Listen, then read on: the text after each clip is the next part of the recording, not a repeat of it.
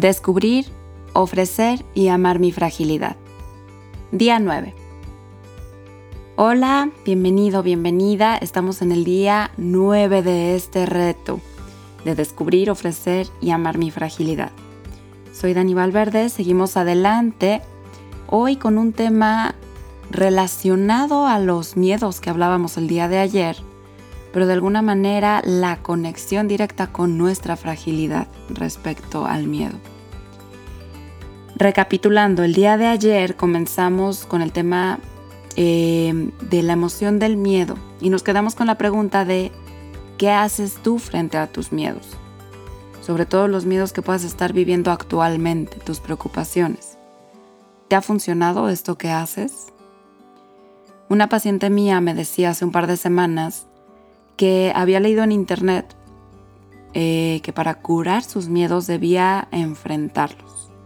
Lo cual quiere decir, por ejemplo, que si tienes miedo a las alturas, lo mejor para que ya no tengas miedo a las alturas es que practiques algo parecido a paracaidismo o bungee jumping, no sé, algo que tenga que ver muy, muy con las alturas.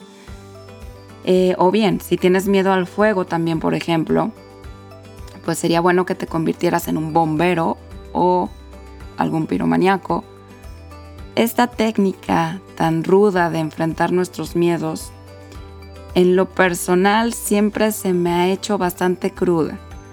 Tiene su parte de verdad, en donde suele pasar que al enfrentarte a tu miedo ya directamente vives lo que tanto miedo tenías de vivir y te das cuenta que eso que temías mm, era más la historia que te contabas en tu mente o en tu imaginación que lo que realmente fue a la hora de vivirlo.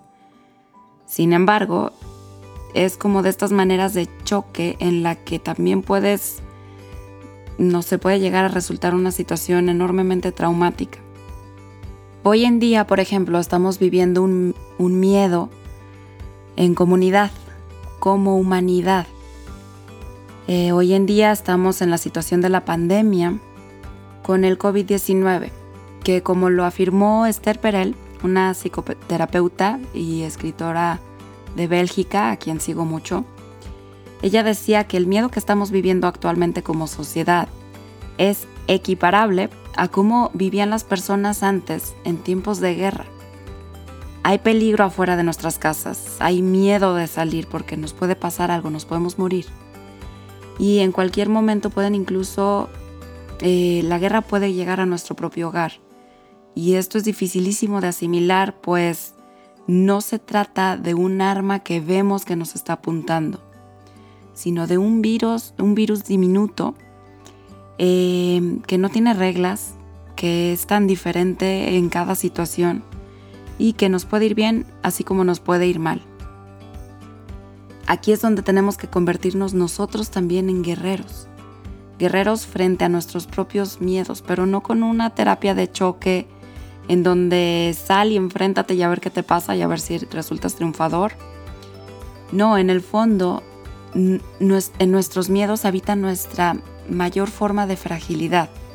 Nos recuerda lo quebradizos que somos y nos enfrenta a nuestras propias y posibles pérdidas.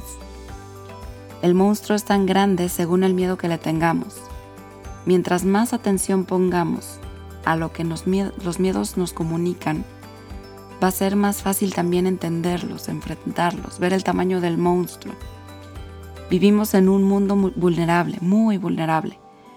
Pero precisamente cuando asumimos esta vulnerabilidad es cuando podemos encontrarnos ahí mismo auténticos, con nuestras propias imperfecciones y con nuestras propias fortalezas, listas para la acción y a veces cansadas.